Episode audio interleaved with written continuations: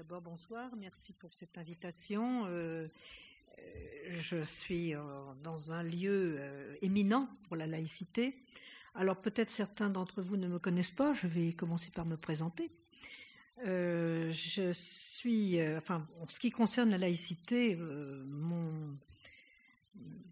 j'ai été d'abord signataire et co-rédactrice du fameux appel des cinq en novembre 89 euh, avec Elisabeth Badinter, Régis Debray, euh, Alain Finkielkraut et Elisabeth de Fontenay, euh, au sujet donc du port des signes religieux à l'école publique. C'était une lettre ouverte à Lionel Jospin. Voilà, donc c'est un petit peu commencé là. J'ai écrit quelques articles. En fait, mon travail n'est pas du tout mon travail universitaire et de professeur n'était pas du tout dirigé sur la laïcité. je suis spécialiste de l'opéra euh, merveilleux du XVIIIe siècle. Je peux vous expliquer pourquoi une, furie entre par le bas dans une scène d'opéra plutôt que par le haut, des choses comme ça. Hein. Mais euh, voilà, donc comme j'étais 18e je suis d'abord allé lire les grands textes politiques du XVIIIe siècle, et notamment Condorcet sur la question de l'école. Voilà, ça a commencé comme ça, et puis voilà. Après, j'ai écrit un petit livre euh, sur la laïcité qui s'appelle Qu'est-ce que la laïcité? En 2007. Et puis là, j'ai écrit l'année dernière, il est paru l'an dernier, en 14, Penser la laïcité. Voilà. Alors, donc, je vais commencer cette conférence que j'ai intitulée euh, Laïcité, liberté, communautarisme, communauté. Alors, je voudrais d'abord aborder euh, euh, deux manières différentes d'éclairer la notion que l'on entend partout maintenant de vivre ensemble. On l'entend tout le temps. Je la trouve quelquefois un peu confuse, mais c'est deux manières sont la tolérance et la laïcité au niveau du régime politique. Et pour résumer les différences entre le modèle de tolérance à l'anglo-saxonne et le modèle laïque, eh bien, j'ai un collègue de l'université de Princeton qui m'avait invité à faire une conférence sur la laïcité et après m'avoir entendu, il a résumé la conférence ainsi Nous, les anglo-saxons, nous commençons par un et les Français commencent par zéro pour organiser Et la question de la laïcité peut très bien être posée en réfléchissant sur ce raccourci que j'ai trouvé extrêmement euh, intéressant. Car aujourd'hui, donc, on a le choix entre deux modèles pour garantir la liberté des cultes, ce qu'on appelle ordinairement la liberté religieuse, mais qui ne se réduit pas à la liberté religieuse. Alors, le modèle de la tolérance s'interroge, euh, c'est un grand modèle hein, qui assure pas mal de liberté, il s'interroge à partir de l'existant. Il y a différentes religions, différentes communautés, et on va les faire coexister, euh, et on va le faire en les reconnaissant comme telles, dans leurs particularités. Et généralement, cette coexistence s'appuie sur ce qu'elles ont de commun, hein, comment on va les faire coexister, pour qu'elles ne s'affrontent pas. Et ce qu'il y a de commun, bah, c'est l'idée que tous croient à quelque chose, ou du moins euh, à des valeurs et que le lien politique peut se construire à partir de cette notion d'adhésion. C'est le 1 de mon collègue Philippe Petit, hein, tout à l'heure. Le modèle de la laïcité, lui, commence par zéro. Ça consiste à dire que toutes les croyances, incroyances, positions vont s'inscrire dans un espace a priori, un espace neutre, qui les rend possibles ensemble, y compris donc toutes celles qui existent, mais aussi celles qui n'existent pas. Celles qui n'existent pas encore, ici et maintenant. Et pour construire cet espace, eh bien, il faut supposer que le lien politique est totalement étranger, totalement disjoint de tout autre lien, et qu'il n'a pas besoin d'un modèle préalable de type religieux. Donc on ne va pas prendre les communautés en disant on va prendre ce qu'elles ont de commun, là où leur intersection, mais on va au contraire imaginer un lien qui est totalement différent, qui est préalable, qui est, euh, qui est en deçà de cette, de cette idée d'une croyance commune. Entre ces deux façons de voir les choses, il y a des différences, bien sûr. Si on commence par un, si on considère que les libertés doivent avant tout se régler sur les gens et sur les communautés existantes, eh bien, on est enclin à penser que le lien politique, lui aussi, s'inspire du lien religieux que la loi peut avoir la foi comme modèle ou même comme préalable. En revanche, commencer par zéro, c'est avoir pour principe qu'aucun lien préalable ne peut inspirer le lien politique, que ce lien politique est autoconstituant et qu'il n'a pas besoin d'un grand frère, il n'a pas besoin d'un modèle préexistant. Telle est l'option de la laïcité. Une conséquence non négligeable est que dans la perspective laïque, la liberté est pensée de manière beaucoup plus large, parce que dans un État laïque, toutes les positions, toutes les croyances et incroyances sont licites dans le cadre du droit commun, comme je l'ai dit à l'instant, y compris celles qui n'existent pas encore. Alors ça, on va le garantir, donc, cette coexistence infinie, on va le garantir par l'absence de reconnaissance politique des religions au niveau de la puissance publique. Au niveau de la puissance publique. Alors, on entend partout qu'il est important d'assurer la liberté religieuse. C'est vrai. Mais euh, la laïcité installe un régime qui garantit non seulement la liberté des cultes, ce que font les régimes de tolérance, bien entendu aussi, mais elle fait de cette liberté, elle garantit, elle garantit non seulement la liberté des cultes, mais cette liberté des cultes, elle en fait un cas particulier d'une liberté beaucoup plus large qu'on appelle la liberté de conscience, la liberté de croire ou de ne pas croire et de le dire, la liberté de suivre un culte, de ne pas en avoir, etc. Donc il ne faut pas réduire la laïcité à la garantie de la liberté religieuse, parce qu'une telle réduction pourrait conduire à la limitation de la liberté pour ceux qui n'ont pas de culte. Et ceux qui n'ont pas de culte sont donc un petit peu la pierre de touche de la laïcité. Ça ne veut pas dire qu'ils sont plus importants que les autres, mais c'est là qu'on peut juger, c'est à leur statut politique et moral qu'on peut juger si on a affaire à un régime laïque ou non.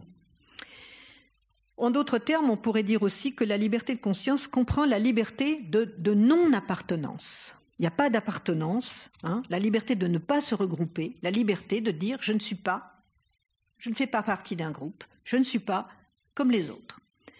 Une association politique laïque ne réclame jamais l'identification ou la fusion avec autrui. Le lien politique donc associe des individus et non pas des molécules sociales. On va aborder la question des communautés à partir de là. Mais je pas, voudrais encore poser quelques, quelques éléments conceptuels fondamentaux avant. Donc il ne faut pas confondre ce qu'on appelle le vivre ensemble social, qui suppose de la convivialité, une certaine sympathie, des affinités, d'une part, et puis le vivre ensemble de l'association politique, qui ne demande à personne d'être gentil, sympa, mais qui donne à tous les mêmes droits et impose à tous les mêmes devoirs. La fraternité républicaine réunit des sujets de droit qui n'ont pas d'autre motif pour se réunir que d'assurer leur propre liberté, leur propre singularité, et qui peuvent donc déployer ces singularités grâce à la loi. Donc la fraternité républicaine ne réunit pas des potes. Elle demande beaucoup plus à chacun, respecter les droits de tous ceux qui ne sont pas ses potes, justement. Alors la question de cette relation entre la loi et la foi, ou d'une modélisation de la loi par la foi et de son au fond, de cette disjonction que va installer la laïcité, elle n'a pas été inventée par les Français. Elle n'a pas été inventée à la fin du XIXe, ni au début du XXe siècle. Le grand théoricien du régime de la tolérance, John Locke, théoricien anglais, l'avait vu dès 1689 dans sa lettre sur la tolérance. En effet, il dit, et vous allez voir, c'est intéressant parce qu'il dit euh, quelque chose qui est tout à fait contraire à la laïcité, il dit on ne peut pas admettre les incroyants, on ne peut pas admettre les athées dans une association politique. Et la, raison qu'il donne, c'est que on ne peut pas les admettre parce qu'ils ne peuvent pas former de lien, ils ne sont pas fiables. Ils ne peuvent pas prêter de serment, par exemple. Traduit dans notre langue, ils ne satisfont pas à un vivre ensemble préalable. Autrement dit, ils sont déliés de toute appartenance. Et c'est pour ça que Locke dit on ne peut pas faire association politique avec eux c'est l'origine du régime de tolérance, bien sûr, qui va s'élargir après. Hein. Alors, bien sûr, c'est très. On me dit, mais pourquoi Quand j'explique ça, on me dit, mais pourquoi tu réfères à Locke alors que c'est pas du tout laïque? Ben Oui, c'est très loin d'un régime laïque, bien sûr. Pourtant, à partir de là, la question fondamentale peut être formulée. Le lien politique a-t-il besoin du modèle de la, de la croyance, de l'adhésion de croyance? Locke répond oui, mais il pose la question. Il pose la question de manière extrêmement simple, extrêmement claire. Ce grand esprit a vu le cœur de la question et d'une certaine manière, il a tracé le, en creux le champ conceptuel sur lequel va s'installer la laïcité. Il suffit de retourner la réponse pour obtenir la laïcité, de dire non. Non, il n'est pas nécessaire de croire à quoi que ce soit pour construire l'association politique. La loi n'a pas besoin du modèle de la foi. Elle n'a même pas à se former sur la forme de la croyance. Elle n'a même pas à se lorgner sur la forme de la croyance. Et c'est un courant de la Révolution française, porté notamment par Condorcet, qui a opéré ce retournement de la question de Locke, enfin plutôt de la réponse à la question de Locke, alors même que le mot laïcité n'existait pas encore. Ce retournement est extrêmement riche et c'est à partir de là, c'est ce, point philosophique hein, que j'ai pris pour, et quand je l'ai travaillé, je me suis aperçu que j'avais là une extrême richesse conceptuelle, que je pouvais en tirer la plupart des propriétés du concept de laïcité aujourd'hui. Alors je ne vais pas vous infliger la déduction de toutes ces conséquences. il faudrait que je récite mon livre, ça serait un petit peu long et fastidieux, mais je m'en tiendrai à quelques-unes, à quelques rappels très sommaires. Je n'expliquerai pas tous, je ferai un zoom sur quelques-uns seulement. D'abord, donc le régime de laïcité, c'est un minimalisme. On part de zéro et celui qui veut en rester à ce point, à ce zéro, le peut. Il n'y a pas besoin de croire, pas besoin non plus de proclamer des valeurs sous régime de croyance. On peut faire la loi sans ça. Deuxième idée, la puissance publique, ça vous le savez tous, c'est ce qu'on appelle le principe de laïcité au, au sens strict. La puissance publique, donc, en reste à ce zéro. Elle ne dit rien sur les croyances et les incroyances. Elle s'abstient d'en favoriser une. Elle s'abstient de faire, euh, de les traiter c'est-à-dire de les subventionner, de les salarier, etc. C'est ce qu'on appelle la loi de séparation de l'Église et de l'État. Mais il y a abstention aussi, hein, ça va plus loin que la séparation, il y a abstention dans les discours qui sont tenus au nom de la puissance publique. Par exemple, on ne peut pas faire de prière publique, alors que c'est possible en régime de tolérance, qui pourtant, par exemple aux États-Unis, on sépare les églises et l'État, mais on peut faire des prières publiques. On dit je prie pour vous, etc on met euh, In God We Trust sur le dollar. Hein. Donc il y a un moment moral, si vous voulez. Hein. Mais ce moment moral est évacué par le, le principe de laïcité. Donc dans l'attitude des magistrats, le même le nom de Dieu est proscrit du vocabulaire euh, de la puissance publique, sauf dans les expressions euh, très courantes du genre Dieu c'est si, Dieu merci, etc. Cette abstention, ce principe de laïcité s'applique partout et seulement là où la constitution des droits est engagée, les assemblées nationales et locales, les tribunaux, l'école publique, tout ce qui participe de la puissance publique. C'est ce qu'on appelle à strictement parler le principe de laïcité. Troisième idée, mais ce principe de laïcité n'épuise pas le régime de laïcité. Pour avoir le régime de laïcité, ben, il faut penser à ce qui se passe dans la société civile. Ce principe de laïcité qui s'applique à la puissance publique rend possible dans la société civile, partout ailleurs, partout ailleurs, dans la rue, dans les lieux publics, les transports, les commerces, les restaurants, etc., l'application du principe de libre expression. C'est la libre expression partout ailleurs. Et donc lorsqu'un fonctionnaire public est à son travail, il appliquera le principe de laïcité, il ne va pas afficher d'opinion religieuse, il ne va pas afficher de, signes religieux, il ne va pas faire prière devant tout le monde, et quand il sort de son travail, ben, il reprend éventuellement ses hum, croyances, il reprend ses affichages, il va à la messe par exemple, etc. Donc, vous voyez, ça veut dire qu'on peut avoir la croyance ou l'incroyance qu'on veut, la manifester publiquement. C'est pour ça que le vocabulaire, il n'est pas très, très, il pas très facile. On dit public-privé, c'est pas, c'est pas, c'est pas bon. Euh, par exemple, les signes religieux sont interdits dans le domaine public, dans le domaine de l'autorité publique. Ça ne veut pas dire qu'ils sont interdits dans des lieux accessibles au public. Dans la rue, ils sont parfaitement licites. Hein, c'est libre. Donc il faut faire attention aux mots. Le mot public est ambivalent. Donc ça veut dire qu'on peut avoir la croyance ou l'incroyance qu'on veut, la manifester publiquement, pourvu que ça respecte le droit commun. On peut organiser par exemple une procession à partir du moment où bah, ça va être euh, soumis aux mêmes règles que les manifestations, par exemple. Hein. On peut critiquer toute croyance ou toute incroyance. Bon, j'en viens à, l'actualité euh, récente. Hein. Euh, on a le droit de critiquer toute croyance ou toute incroyance sans s'attirer les foudres d'une législation sur le blasphème. La loi est aveugle. On a le droit de manifester son appartenance religieuse dans les lieux accessibles au public, dans le métro, etc. Donc, seuls les lieux qui qui participent de la puissance publique sont concernés par le principe de laïcité, etc. Donc ainsi, c'est la quatrième idée, je résume les deux précédentes avec cette quatrième idée, le régime de laïcité combine les deux principes. Il faut faire très attention, si on évacue l'un des deux principes, on n'est plus en régime de laïcité, mais il fait du principe de libre expression un principe subordonné au principe de laïcité, rendu possible par lui. On commence par zéro, et ça permet l'infinité des libertés dans la société civile. Cinquième idée, rassurez-vous, il n'y en aura que six. On peut déduire à partir de cette dualité, hein, principe de laïcité et puis libre expression et affichage dans la société civile, on peut en déduire les deux principales déformations de la laïcité. Vous pouvez les construire. Ces deux dérives. Vous prenez un des principes et vous l'appliquez uniformément, partout. Alors, vouloir étendre le principe de libre affichage partout, y compris à ceux qui participent de la puissance publique, ben, vous avez la dérive adjectivée de la laïcité, accommodante, plurielle, positive. Euh, voilà, on introduit, hein, on introduit au fond euh, ce qu'on pourrait appeler la communautarisation du corps politique dans la puissance publique. Et puis l'autre dérive, ben, c'est asymétrique. Vous prenez le principe de la laïcité, l'abstention, et puis vous prétendez l'appliquer partout, y compris dans la société civile.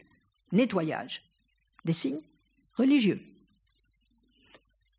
C'est une sorte d'extrémisme, hein, mais c'est plus de la laïcité, parce que la laïcité, elle va distinguer toujours les espaces. Donc, euh, ces deux dérives obéissent au même mécanisme. Hein. Elles sont opposées, mais elles obéissent au même mécanisme. La deuxième dérive, vous la connaissez bien, hein, mais enfin, au fond, c'est celle que pratique l'extrême droite, mais elle la pratique de manière un petit peu incohérente, puisque euh, ce qui serait cohérent, ça serait de dire ah ben nous, on veut plus de signes religieux nulle part, hein, donc euh, on débaptise les, les communes qui s'appellent Saint-Machin, on fait taire les cloches, on rase les calvaires. Non, ils veulent seulement l'appliquer aux, euh, signes musulmans. Donc voilà, ces deux dérives, j'insiste beaucoup parce que ces deux dérives, elles se renforcent l'une l'autre, elles se font face et elles, elles obéissent exactement au même mécanisme. Elles ont d'autres points communs, mais que je ne développerai pas dans, dans, le cadre de cette conférence. Enfin, sixième idée, la laïcité n'est pas contraire aux religions ni aux formations communautaires. Elle s'oppose aux religions et aux communautés seulement lorsque celles-ci veulent faire la loi, lorsqu'elles s'érigent en agents politiques, lorsqu'elles ont des visées politiques. Bon, ça c'est, par exemple, euh, le catholicisme euh, contrôlait l'État civil avant la loi de, 1905, donc ce n'est plus possible. Euh, le mariage, hein, le mariage civil, hein, déjà on peut dire qu'au fond le, le, code Napoléon, avec le mariage, qui est on peut critiquer énormément, mais il a installé le mariage civil. La, Révolution française en 92, puis le Code Napoléon, c'est la Révolution française d'abord hein, qui l'a installé, le mariage civil, à savoir l'idée que ben, les liens du mariage ne sont pas de l'ordre, euh, ne sont pas contrôlés par la religion, par une religion. Donc voilà, ces six idées, euh, il y en a d'autres, mais enfin je voulais vous donner ce, cet ensemble hein, pour reprendre les idées à leur, à leur, euh, à leur origine. Alors, j'ai dit tout à l'heure, on pourrait le résumer comme ça, dans un régime laïque, il n'y a pas d'obligation d'appartenance. Hein, il n'y a pas de supposition d'appartenance, il n'y a pas d'obligation d'appartenance, on ne considère que les individus, mais ces individus, bien sûr, sont libres de se regrouper dans la société civile. Cette question de l'appartenance permet de comprendre pourquoi, aujourd'hui, maintenant, au XXIe siècle, le régime de laïcité est préférable au régime de la tolérance. Pourquoi? Parce que le cœur le cœur philosophique de la différence, je l'ai dit tout à l'heure, c'est la nature du lien politique. Mais le cœur politique de la différence entre les deux régimes, régime de tolérance et régime de laïcité, on ne devrait pas dire d'ailleurs régime de tolérance, parce que le mot tolérance en français, c'est aussi une attitude psychologique. Hein. Donc on devrait dire le régime de toleration. Hein, mais bon, on devrait reprendre le mot anglais, tolération, hein, qui est en fait un mot latin. Bon, donc, la différence, le cœur politique de la différence entre ces deux régimes, c'est la question de l'accès des communautés en tant que telles à l'autorité politique. C'est la façon dont les communautés vont s'ériger en autorité politique, en agent politique. Et c'est ça qu'on appelle le communautarisme. Donc j'aborde Bon, au bout d'un bon quart d'heure, j'aborde le sujet. C'est ce que je vais faire. C'est ce que je vais faire. Le terme de communautarisme est extrêmement confus. Il y a plusieurs formes, justement. D'abord, nous avons des communautés d'associations, d'affinités. Il y en a toutes sortes. Euh, bon, imaginons, je ne sais pas, les buveurs d'eau cristalline. On peut faire, une association. Bon. Je plaisante, mais c'est une anecdote, mais à partir de cette anecdote, vous pouvez penser à d'autres façons de s'assembler. Donc, une république laïque n'a absolument rien contre ça. Au contraire, vous savez que les grandes lois sur les associations encouragent et donnent un statut juridique à toute communauté qui veut s'assembler, qui veut se donner des statuts, euh, qui veut, au fond, euh, percevoir des cotisations, avoir un budget, euh, mener des actions bon, pour les buveurs d'eau, etc. Je, prendrai, je vais prendre un exemple issu de Conan Doyle. Une association de personnes qui ont les cheveux roux. Hein, c'est un, roman de Conan Doyle qui est fondé là-dessus. Ben oui, pourquoi pas D'ailleurs, les communautés peuvent être exclusives. Hein. Si vous n'avez pas les cheveux roux, vous ne pourrez pas adhérer. Parfait. Il y a des communautés qui excluent les femmes, ce qui est tout à fait euh, légitime. Hein. Il n'y a pas de problème.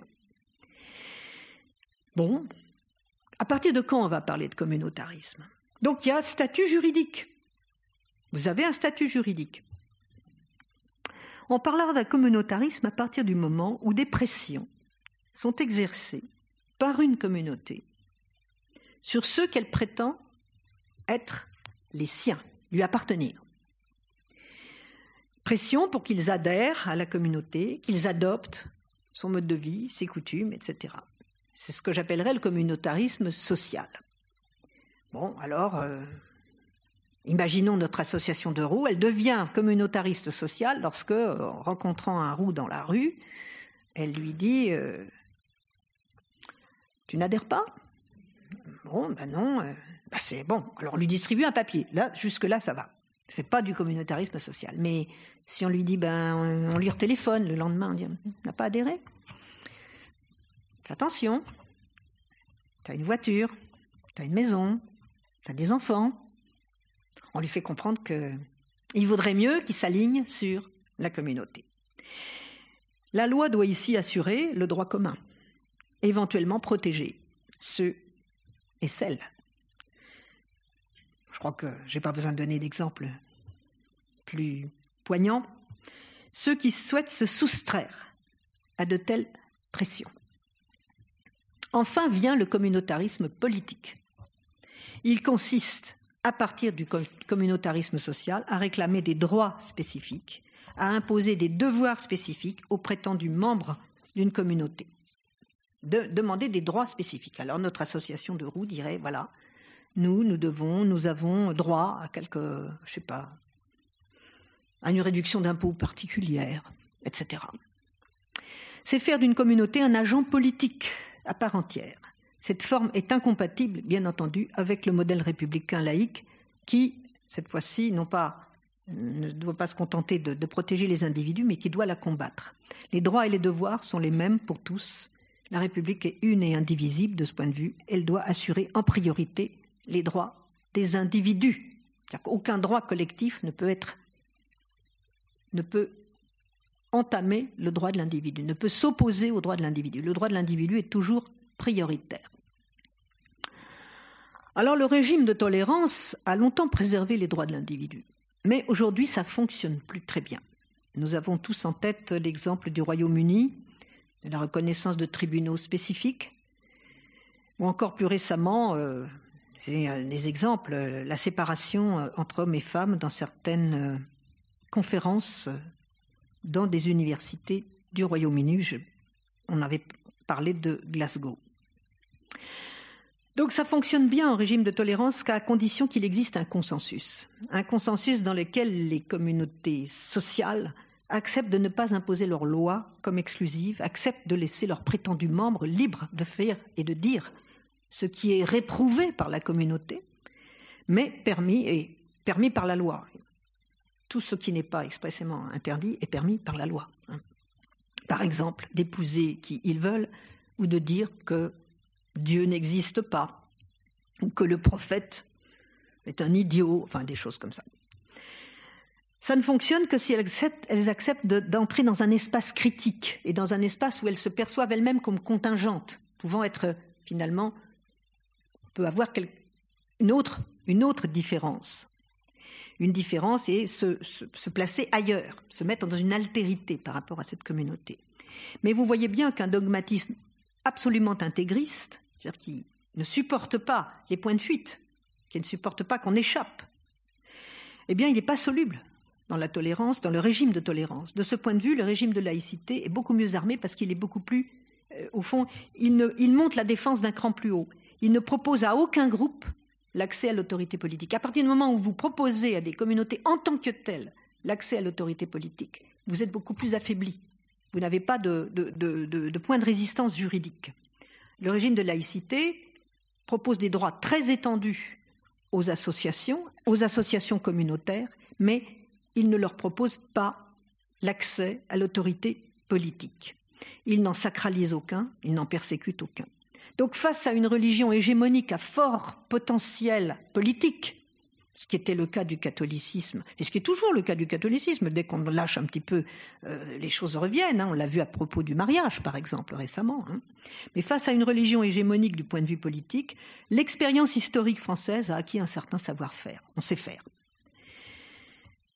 Alors, je vais essayer de développer ce point, de vous soumettre quelques réflexions à partir de là. Ça, c'était le noyau conceptuel de ma conférence. Selon certains, on entend beaucoup dire ça, il faudrait abandonner le mot intégration et le remplacer par inclusion. Alors ça part bien sûr d'un mouvement généreux, il faut inclure les communautés, et ça part de ce mouvement généreux, à savoir la haine du colonialisme. Mais reconvertir la haine du colonialisme en haine de la République, c'est un amalgame, c'est une faute de logique.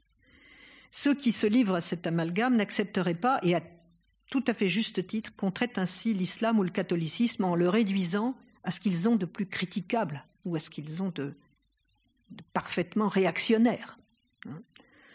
Eh bien, avec la République, on ne se gêne pas. On dit, voyez, regardez, c'est un régime sanglant, colonialiste, etc. C'est un amalgame. Dans les lois républicaines, il y a aussi, la plus grande partie sont des lois libératrices. Et l'action historique de la République n'est pas, réductible à cela. Cet amalgame, d'ailleurs, reconduit et aggrave ce qu'il prétend dénoncer, à savoir les discriminations. Quand un corps inclut un autre corps, un corps étranger, il le sépare, il l'enquiste. Et ce corps reste étranger, séparé, désigné comme différent. Or, la République française n'est pas un patchwork. Ce n'est pas un patchwork on assemble hein, des, des, pièces, où les communautés seraient politiquement distinctes. Elles, sont, elles peuvent être juridiquement distinctes, elles peuvent être socialement distinctes, mais elles ne peuvent pas être politiquement distinctes et où elles auraient autorité sur leurs membres, où il y aurait des droits différents. Non, la République française, c'est un melting pot, où chacun a les mêmes droits et les mêmes devoirs que tout autre, où personne n'est empêché de revendiquer une appartenance, pourvu que cela ne contrarie pas le droit d'autrui, où personne n'est empêché d'adhérer à une communauté, pourvu qu'il n'y ait pas de pression sur d'autres, mais aussi où chacun peut aussi se soustraire à une communauté ou à une assignation prétendument d'origine. Vu sous un autre angle, la notion d'inclusion s'accompagne de ce que j'appelle l'assignation. Au prétexte que vous avez telle ou telle apparence, ce qu'on appelle issue de la diversité. Je ne sais pas si vous vous rendez compte, c'est-à-dire c'est de catégoriser les gens d'après leur apparence, d'après leur couleur de peau, euh, Dieu, pourquoi pas, enfin. Donc, sous prétexte que vous avez telle ou telle apparence, les cheveux frisés ou pas, etc., que votre nom a telle ou telle consonance, on vous épingle à une identité, on vous catalogue, vous êtes rivé à une différence dont vous n'avez pas le droit d'être différent. C'est-à-dire que sous prétexte d'altérité, on vous interdit l'altérité et qui vous empêche parfois d'être vous-même. Lorsqu'un élève passe au self et choisit la tranche de jambon De quel droit lui dit-on Toi, tu t'appelles Lévi, tu prends le poisson, à moins que ses parents aient donné une consigne stricte. Attention à ne pas transformer le collectif en assignation. Attention à ne pas faire du collectif la négation du droit de l'individu qui est toujours premier. Cette liberté, produite par l'aveuglement de la puissance publique, c'est une respiration. L'autorité politique ne demande jamais compte à quelqu'un, qu'il soit ou non citoyen, qu'il soit ou non nouvellement arrivé, il ne lui demande jamais compte de ses racines, de ses origines. Alors j'ai commencé par la formule de Philippe Petit, euh, commencer par zéro, commencer par un. Je propose maintenant une autre formule. Dans la République française, il n'y a pas d'indigène. La notion d'autochtone n'a strictement aucun sens politique. Aucun sens politique. Et de ce point de vue, une république laïque, ce qu'elle a à dire aux nouveaux arrivants ne doit différer en rien de ce qu'elle dit à ceux qui sont depuis longtemps sur son territoire. Si vous avez un culte, une coutume, vous pouvez les pratiquer, les manifester librement, pourvu que cela ne nuise à aucun droit. Si vous n'avez pas de culte ni de coutume, ou si vous voulez vous défaire, même temporairement, de ceux qui vous ont été imposés, la loi vous protège. En revanche, si vous tentez d'ériger une religion, une appartenance en autorité politique, si vous considérez qu'une partie de la population est une chasse gardée pour vous et ceux que vous considérez être les vôtres, alors vous trouverez la loi en face de vous. Alors bon, moi j'appelle intégration cette espèce d'alchimie, ce pas de côté, qui rend possible et intelligible ce discours, celui que je viens de tenir là, cette espèce de prosopopée euh, de la République, hein, et qui élève l'individu, l'homme, vers le citoyen. Ça ne se fait pas tout seul. Et ça ne se fait tout seul pour personne. C'est pour ça que j'ai dit qu'il n'y a pas d'autochtones, il n'y a pas d'indigènes. L'intégration concerne tout le monde, sans exception. Et pour ceux qui ont la chance d'être très jeunes, elle s'effectue ou elle devrait s'effectuer à l'école, ce lieu où pour apprendre, on devrait se dépayser, où on devrait se libérer de son environnement ordinaire. Parce que la recette pour fabriquer des ghettos scolaires, ça consiste à dire on ouvre l'école à son environnement immédiat. Et là, vous avez aussitôt des ghettos scolaires. vous avez des gens qui fuient à ce moment-là. Donc oui, on doit se dépayser à l'école, on doit s'y libérer de son environnement ordinaire en s'instruisant. C'est vrai pour l'enfant d'agriculteur, d'ouvrier, d'employé, c'est vrai pour l'enfant de chômeur, pour l'enfant de cadre supérieur qui arrive avec autant de préjugés et de pression sociale que d'autres. En devenant élève, chaque enfant vit une double vie. Parce que pour apprendre, il faut faire un pas à l'extérieur des certitudes. Bon, je pourrais vous donner des exemples puisque j'ai été professeur en lycée pendant longtemps, mais même en université, j'ai vu arriver des étudiants qui croyaient que les phases de la Lune, ce sont des éclipses. Ils sont pleins de préjugés. Ils ne savaient pas pourquoi il y a des saisons, etc. Mais prenons l'exemple de la langue.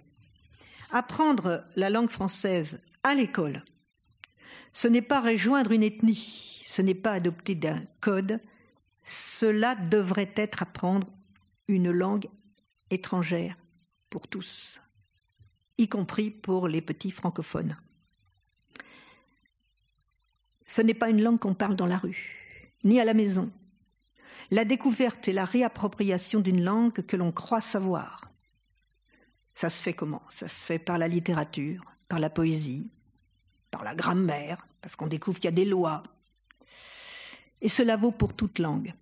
Et une fois qu'on sait bien une langue, comme langue étrangère, on souhaite et on peut en apprendre d'autres. Donc ce n'est pas du tout une limitation, c'est une ouverture vers l'universalité de, des langues et des grandes langues de culture. Voilà pourquoi il faut faire de la grammaire, lire les poètes, mais encore faut-il que l'école soit vraiment républicaine. Et en s'intégrant ainsi, on s'intègre tout simplement à ce que l'humanité fait de grand et d'universel. Lorsque Frédéric Mistral compose son grand dictionnaire du provençal, il ne le prend pas comme un patois, il le prend comme une langue. Et quand il traduit sa Mireille en langue d'Oil, c'est magnifique. Donc nous avons ici deux langues. C'est traité comme langue. Et pour lui, le provençal, ce n'était pas la langue de ceux qui sont nés en Provence. On peut l'apprendre. Ce n'est pas réservé à des natifs. Alors, un dernier mot, un dernier mot sur la notion de diversité, dont on nous rebat les oreilles. Un mythe anti-républicain répandu accuse la République de déguiser son propre particularisme sous des oripeaux universalistes. La question, euh, donc, peut être posée. La République est-elle une communauté au sens d'une appartenance Se pense-t-elle sur le modèle de l'appartenance? Eh bien, la citoyenneté et plus largement l'état civil ne se pensent pas comme une appartenance pour des tas de raisons. Pour des tas de raisons.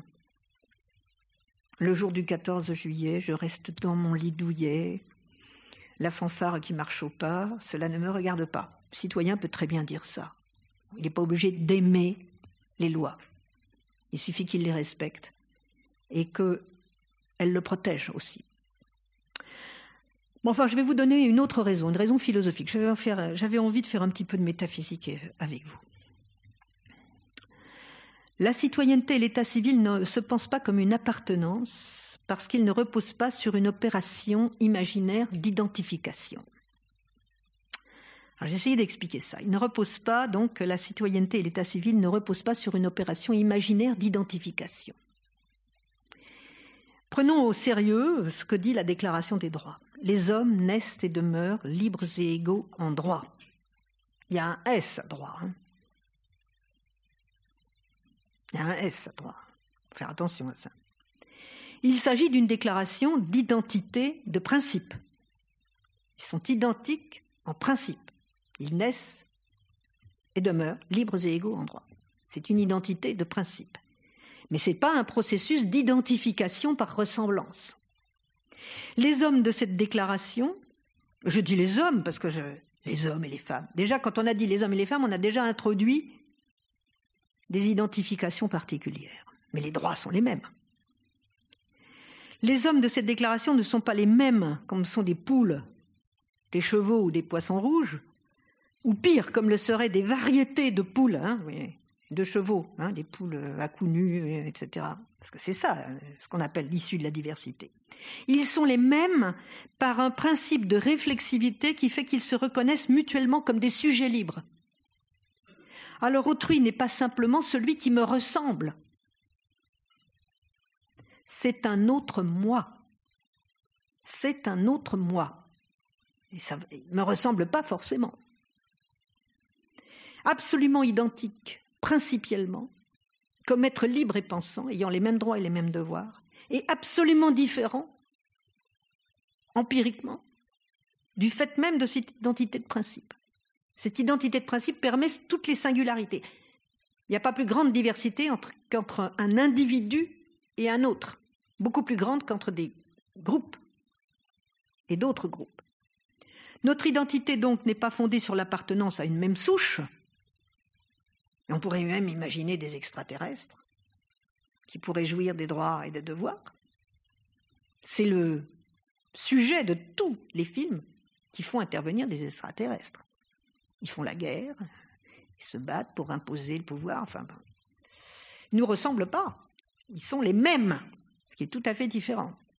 Mais leur apparence est totalement différente. Ils sont verts, euh, ils ont des cornes partout, des écailles, enfin peu. Autrui n'est pas simplement celui qui me ressemble. C'est un autre moi. Notre identité n'est pas fondée sur l'appartenance à une même souche, elle est d'un autre ordre, et c'est ce que la fiction donc met en scène avec le mythe des extraterrestres. Ainsi, les humains ne sont pas simplement différenciés par un principe d'individuation, comme tous les individus biologiques. Ils le sont par un principe d'individualité, qui vaut pour tous également. Voilà le paradoxe.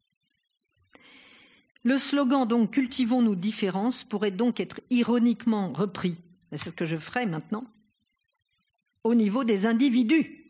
Cultivons nos différences au niveau des individus et non grossièrement au niveau des catégories, ce qui est une forme de racisme. Rendre la singularisation universellement possible, tel est le défi que, relève, que doit relever l'association politique républicaine. Le lien fraternel qui unit ces atomes politiques est celui par lequel ils défendent leurs droits et ils peuvent dire touche pas à celui qui n'est pas mon pote, mais qui est mon égal. Dans cette relation, la diversité est de principe et vaut pour chacun. Elle ne s'y décline pas de façon statistique, par la distinction de groupes sur des critères descriptifs, couleur de la peau, religion, ethnie, habitude, ou sur des sentiments d'appartenance, mais elle érige chacun en sujet singulier, en, alors les, gros mots maintenant, hein, gros mots philosophiques, en substance. Il n'y a rien de plus divers qu'un citoyen comparé à un autre citoyen, qu'un sujet du droit comparé à un autre sujet du droit. C'est précisément cette reconnaissance de leur singularité qui se déploie grâce à des droits identiques pour tous, qui les rassemble. Et c'est ce qui fait la force du lien politique. C'est cette force que ce grand peuple a retrouvé le 11 janvier, en se regardant lui-même. De cela résulte un ensemble politique autrement solide qu'un groupe de potes, produit par affinité et par identification imaginaire, au point qu'on peut vouloir se battre et engager sa propre vie pour que cet ensemble se constitue, se perpétue, se fortifie. Il ne faut jamais l'oublier, lorsque le contrat social est rompu ou négliger la première victime à qui on lance des pierres, c'est le promeneur solitaire. Vous avez reconnu mon allusion à Jean-Jacques Rousseau. Je terminerai donc, ce sera ma conclusion, par une citation de Jean-Jacques Rousseau que j'appellerai le paradoxe de la barbarie, qui est vraiment... Vous savez, j'ai préparé cette conférence il y a longtemps. Je l'ai relue ce matin, en disant, bon, il s'est passé des choses. Il y a un avant le 7, 8, 9 janvier et un après. Et j'ai ajouté au crayon, j'ai bon, petites, j'ai, fignolé, j'ai, j'ai un petit peu cuisiné, bien sûr, pour me la, pour me la réapproprier, pour que ça se passe aussi en moi. J'ai ajouté au crayon, là je vous dis ce que, je vous lis ce que, ce que j'ai ajouté en majuscule au crayon, le paradoxe de la barbarie. Bon, on parle des frères Kouachi. Et c'est Rousseau qui parle. Ils avaient l'idée d'un père, d'un fils, d'un frère, et non pas d'un homme. De là les contradictions apparentes qu'on voit entre les pères des nations, tant de naturel et tant d'inhumanité, des mœurs si féroces et des cœurs si tendres. Oui, il résonne des mœurs féroces pour tous, ceux qui ne sont pas les miens et des cœurs si tendres pour tous ceux qui sont les miens. Alors, si les miens veulent en plus m'échapper, ce sont des mœurs féroces qui s'appliqueront. Cette phrase de Rousseau, elle n'est pas tirée du contrat social, elle est tirée de l'essai sur l'origine des langues, puisqu'il parle des pères des nations, puisqu'il fait une espèce d'histoire philosophique dans cet essai. Ils avaient l'idée d'un père, d'un fils, d'un frère d'un me ressemblant, mais non pas d'un homme, d'un égal. Oui, des cœurs tendres, bien regardants, qui avant l'homme voient le noir et le blanc, le chrétien et le musulman, et le mécréant aussi, hein. il ne faut pas l'oublier celui-là, parce qu'il est très exposé. Le mâle et la femelle, les miens et les tiens, et qui, invités à confondre l'humanité avec leurs potes, la segmentent, sont bientôt sourds au principe même de l'humain, l'impératif de ne pas toucher à mon pote se retournera alors en prescription de s'en prendre à celui qui n'est pas mon pote. Gardons-nous de répandre cette barbare religion civile qui érige en dogme sacré l'évidence du ressemblant, du prochain, au détriment du concept d'autrui. Il faut être attentif à l'égalité pour tous et intraitable sur les discriminations, justement, qui rompent l'égalité il ne faut jamais oublier que la racine de toutes les discriminations est toujours dans une vision segmentée du peuple qui le désagrège en conditions et en coalition plutôt d'appartenance et de non-appartenance. Pour former un peuple politique, ce ne sont pas des groupes qu'il faut rassembler et mixer en molécules, mais des individus souverains, atomes irréductibles, libres et égaux, car le patchwork est ici la négation du melting pot. Donc l'institution du citoyen n'a de sens que si elle détourne les cœurs tendres de leur penchant pour les mœurs féroces. Je vous remercie.